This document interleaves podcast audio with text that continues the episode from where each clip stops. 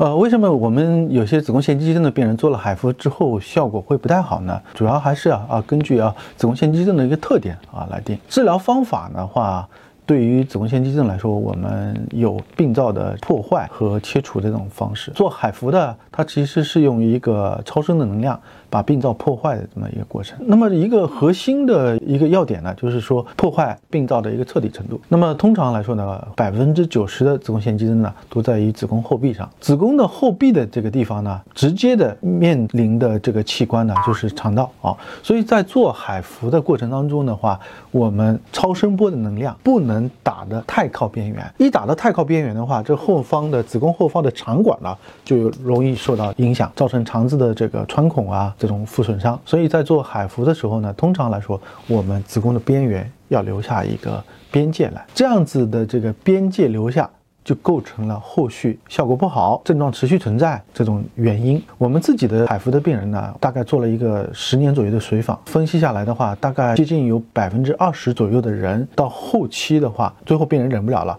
再做了二次的一个子宫切除的手术，所以从我们治疗的一个特性来说的话，海服治疗虽然是有优点，优点包括它的这个无创性，恢复比较快，但是也有明显的一个缺点，缺点就是治疗容易产生一个不足的一个情况。那针对消融治疗，无论是磁波还是海服，它的一个缺点的话呢，最近几年呢，我们也尝试做了一些调整，比如说我们为了达到一个更高的消融率，也尝试在腹腔镜底下。进行病灶的消融，这样子可以做到更彻底的病灶的这个破坏的一个程度。所以这样子做了之后的话，这个病人的满意度会更高一点。虽然不是百分之百吧，但是能够实现大概有百分之五六十左右的病人做完之后就彻底的不痛痛经了。所以这个彻底程度相对来说就比做磁波啊、海服啊它就高得多。所以不要迷信每一种技术啊，每一种技术都有它的优点和缺点。如果哪一种技术它全是优点，它一定会把其他的方式都给替代掉。所以，对于子宫腺肌症，关键是你要综合的去了解目前都有哪些的治疗方案，